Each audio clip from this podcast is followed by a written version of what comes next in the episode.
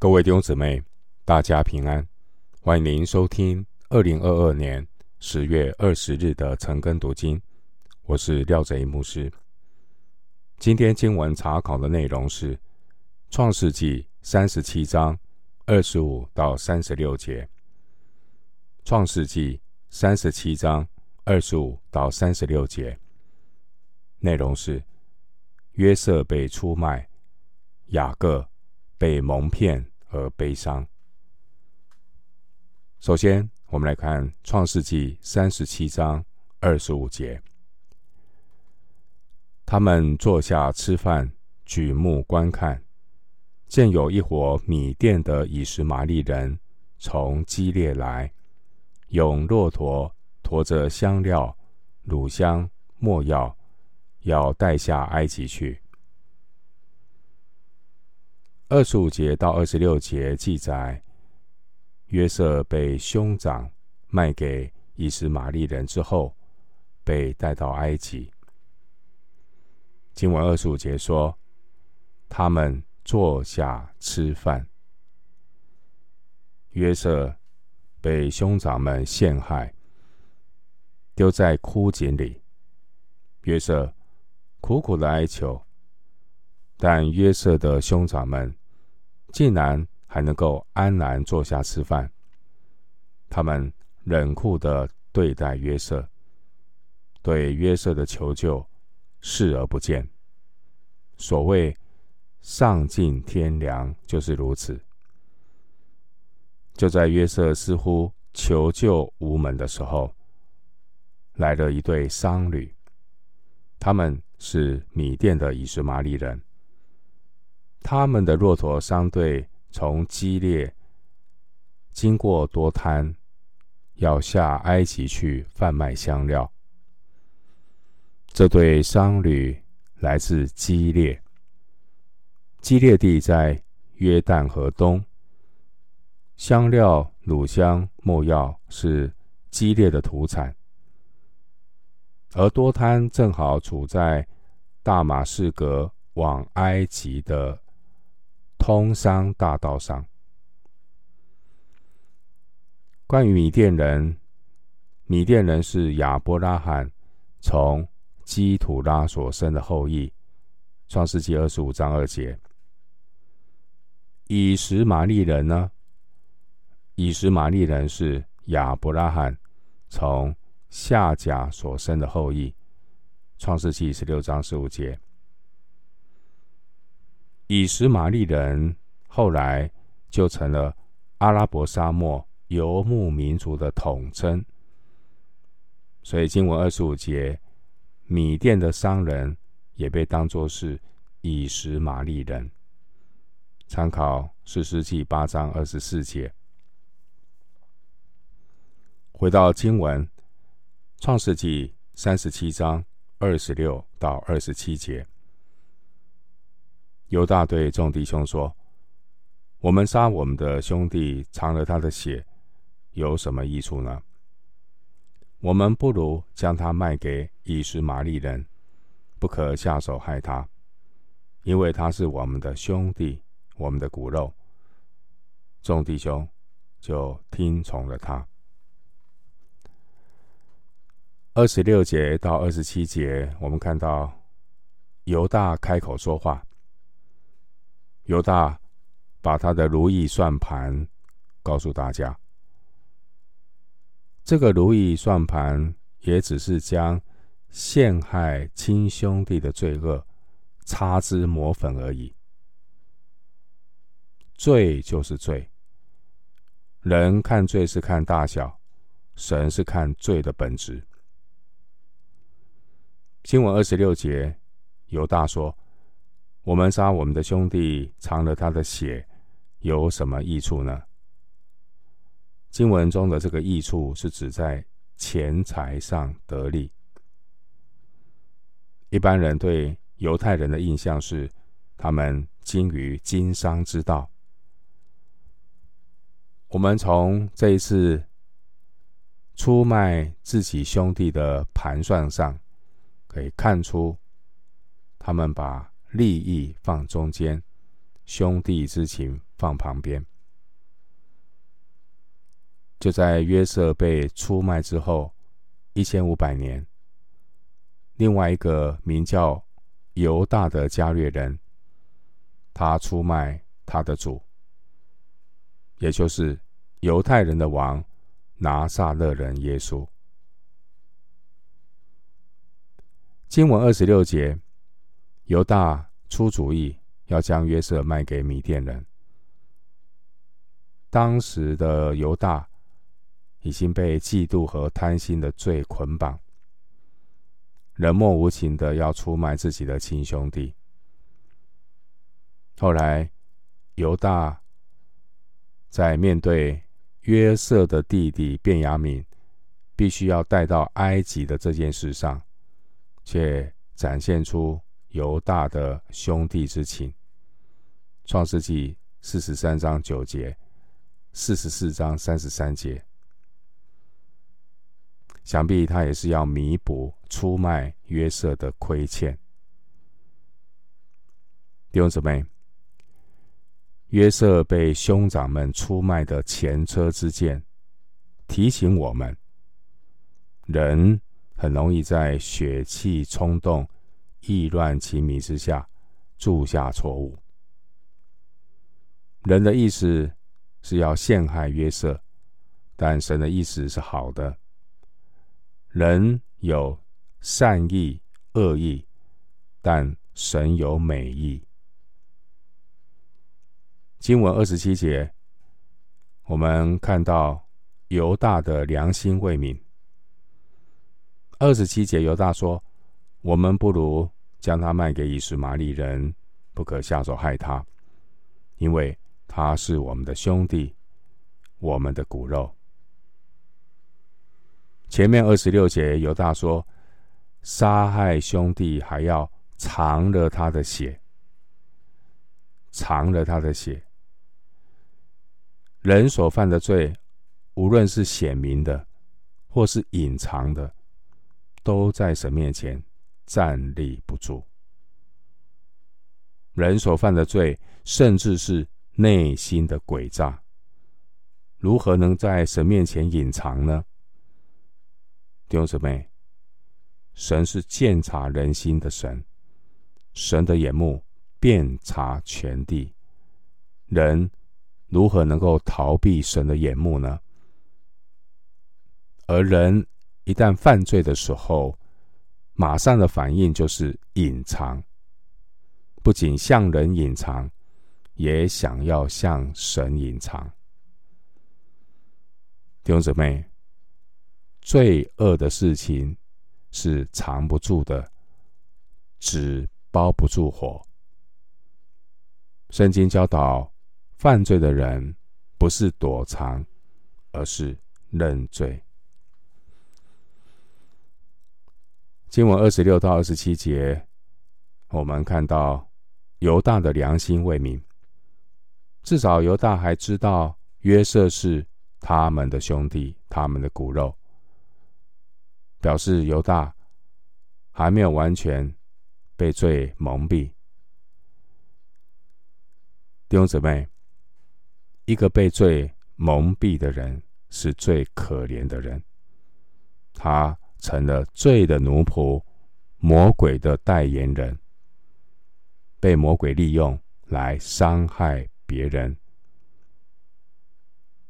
犹大良心未泯，他觉得下手害死约瑟是损人不利己的勾当。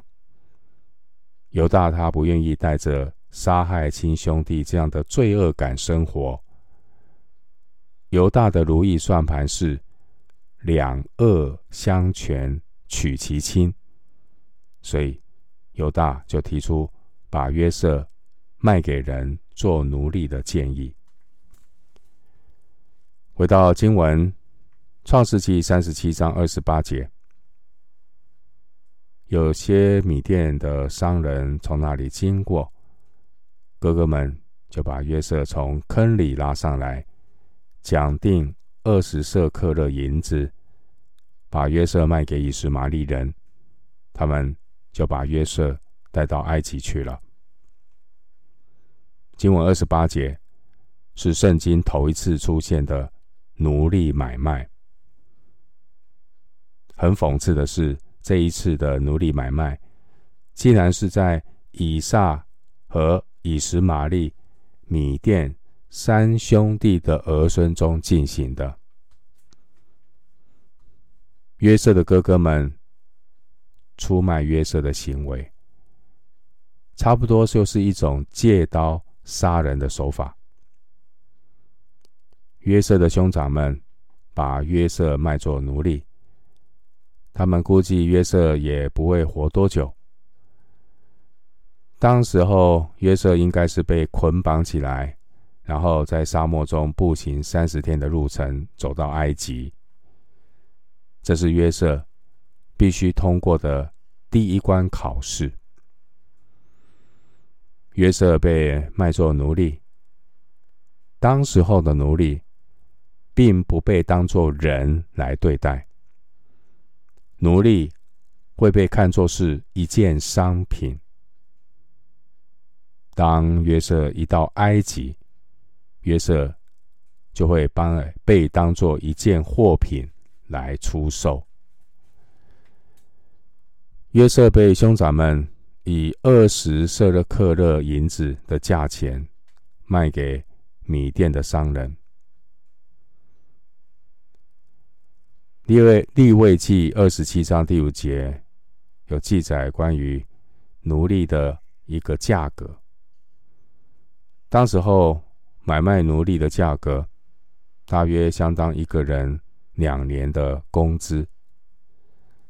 约瑟的哥哥们非常的冷血，也完全不在乎以后是不是见得到约瑟。可见他们是非常的讨厌约瑟。然而，上帝却是掌管着约瑟的生命历程。约瑟被哥哥们厌弃，但神却是拣选约瑟成为贵重的器皿。回到经文，《创世纪》三十七章。二十九到三十三十节，流便回到坑边，见约瑟不在坑里，就撕裂衣服，回到兄弟们那里说：“童子没有了，我往哪里去才好呢？”经文二十九到三十节，当约瑟被卖给米甸人的时候，当时大哥流便。并不在场。当流便发现约瑟不在坑中的时候，流便撕裂衣服，可见刘辩非常的忧伤悲痛。撕裂衣服是一种悲伤哀痛的表现。刘辩原先想要找机会想办法来搭救约瑟，然而。计划赶不上变化，没想到约瑟竟然被其他的兄弟们先一步的把他给卖了，这让刘辩手足无措，刘便就撕裂衣服，因为他承担不起长子失职的责任。回到经文，创世记三十七章。三十一到三十四节，他们宰了一只公山羊，把约瑟的那件彩衣染了血，打发人送到他们的父亲那里，说：“我们捡的这个，请认一认，是你儿子的外衣，不是？”他认得，就说：“这是我儿子的外衣，有恶兽把它吃了。”约瑟被撕碎了。撕碎了，雅各便撕裂衣服，腰间围上麻布，为他儿子悲哀了多日。三十一到三十二节，虽然流便是如此的激动和无助，反观其他的兄弟们的反应，却是异常的冷酷无情。约瑟的兄长们，他们就设计一个骗局，来欺骗父亲雅各，来隐藏他们谋害约瑟的这件事。他们将公山羊的血抹在雅各给约瑟的那件彩色的衣服上，让雅各误以为约瑟被野兽攻击而死。但雅各万万没想到，他会被自己十个儿子联合起来欺骗他。不过，当年我们看到雅各也曾经和他的母亲两个人欺骗以撒。现在雅各是被十自己十个儿子欺骗，可真的叫做五倍奉还。经文三十一到三十二节，雅各的儿子们，他们把约瑟的彩衣染了山羊的血，打发一个奴隶送到他父亲那里，要误导雅各，让雅各以为约瑟已经被恶兽吃了。而这些欺骗父亲的儿子们，也不敢第一时间。回到希伯伦，没有一个人敢第一时间去面对痛失爱子的父亲。雅各的儿子们敢做不敢当。三十三到三十四节记载，老雅各因为失去爱子，大大的哀哭。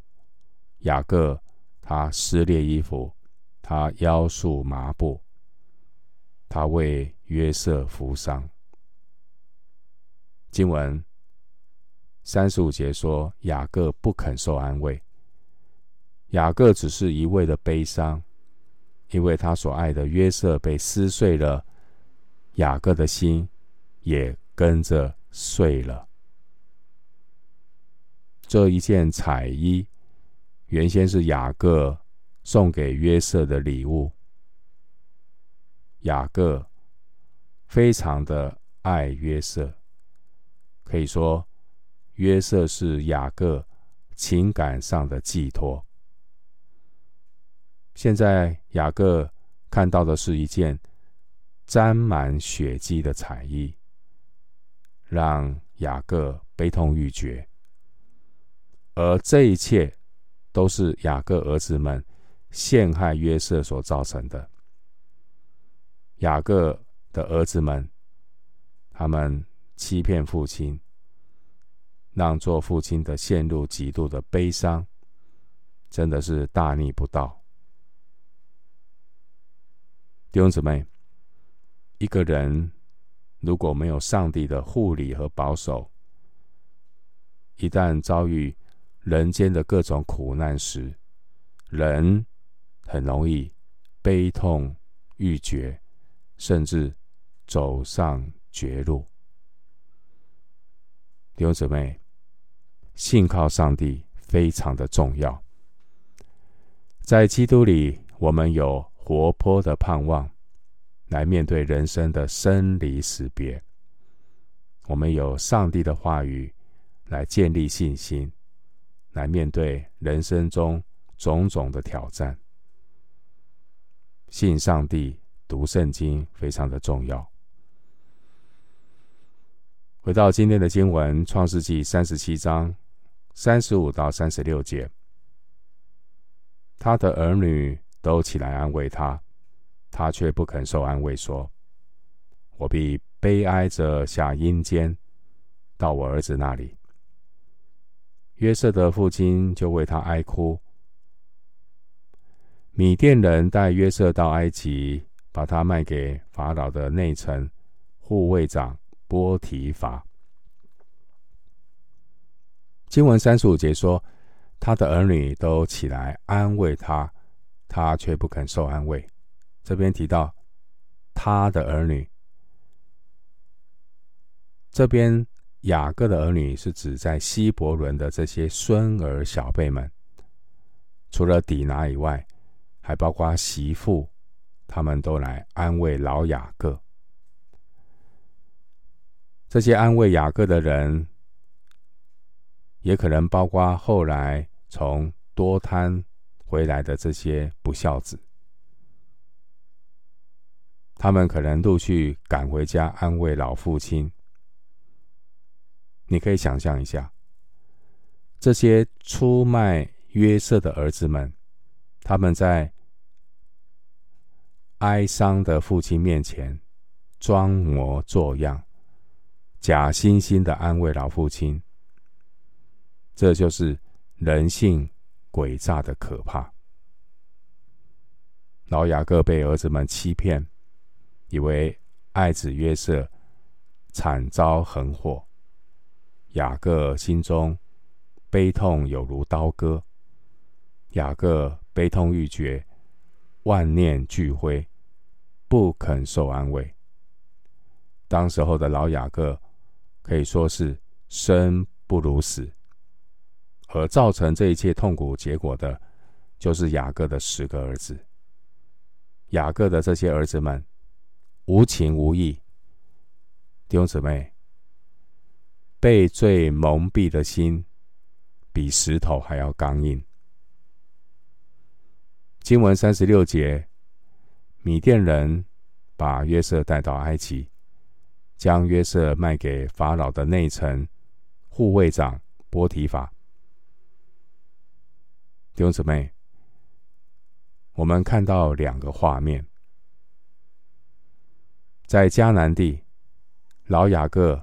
正在希伯伦为失去爱子约瑟而悲痛欲绝，同时在埃及地，我们看到的是被卖到埃及的约瑟，他来到法老的护卫长波提乏的家中，开始约瑟人生的奇妙旅程。弟兄姊妹，你或许为着你目前的处境感到。忧伤难过，然而不要忘记，神此刻也同时在动工，神的计划也正一步一步的在实现。神开始在约瑟身上有奇妙的带领和塑造，预备约瑟成为贵重的器皿，成为圣洁合乎主用，预备行各样的善事。然而，在迦南地，雅各不晓得，他还在悲伤。约瑟从小被呵护长大，神拣选约瑟，要先让他经历磨练，把约瑟带到埃及。约瑟开始他奴隶的生活，这是约瑟要学习的功课。虽然没有父亲的呵护，但神。无所不在，神是我们随时的帮助。最后，牧师以两段的经文作为今天查经的结论：《使徒行传》七章九到十节，《使徒行传》七章九到十节，先祖嫉妒约瑟，把他卖到埃及去，神。却与他同在，救他脱离一切苦难，又使他在埃及王法老面前得恩典，有智慧。法老就派他做埃及国的宰相，监管全家。以赛亚书四十一章十节。以赛亚书四十一章十节，你不要害怕，因为我与你同在。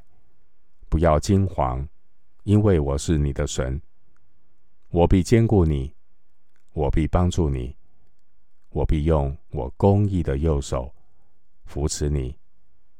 以赛亚书四十一章十节。